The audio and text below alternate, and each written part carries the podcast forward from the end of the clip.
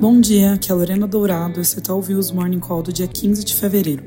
Começando pelos Estados Unidos, nesta terça-feira saiu o dado de CPI por lá e o número surpreendeu para cima o consenso e a nossa projeção, além de mostrar uma composição bem ruim, com repique sobretudo em serviços. O núcleo veio em 0,39 no mês, contra a nossa projeção em 0,28 e a do mercado em 0,30.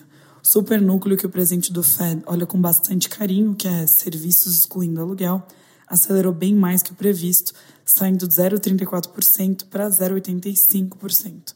Essa abertura indica uma inflação mais persistente e, sem dúvida, coloca em xeque se o Fed realmente vai ter condição de começar a cortar os juros na reunião de maio.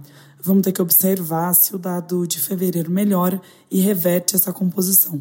Ah, e a propósito, na sexta foi divulgada aquela revisão da série histórica do CPI que a gente tinha comentado e realmente não mudou quase nada, sem implicação relevante para o conjunto de informações e, portanto, para a política monetária.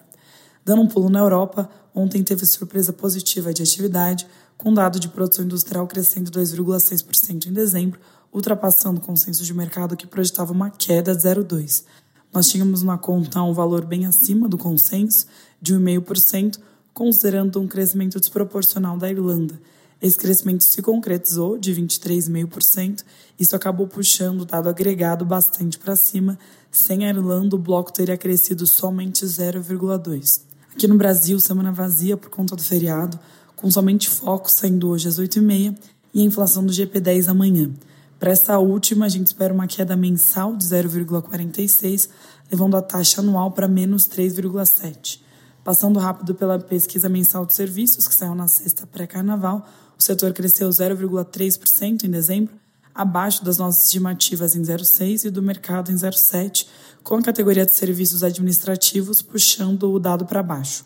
No final das contas, o dado mais importante para a gente é o número de serviços prestados às famílias porque ele importa muito para o tracking do PIB e ele cresceu 3,5% na margem, deixando o nosso tracking para o quarto tri de 2023 inalterado em menos 0,2% na variação trimestral ou 1,8% na variação ano contra ano. Indo para o noticiário político, semana vazia em Brasília, com Lula em viagem para o Egito e Etiópia e, obviamente, pelo feriado de carnaval. O que vale comentar aqui é que tem notícia do Estadão falando do aumento da pressão do funcionalismo público por reajuste salarial. Sem espaço no orçamento para entregar o reajuste que eles pedem, o governo quer tentar negociar outros benefícios, como vale alimentação e auxílio creche. É isso por hoje, bom dia!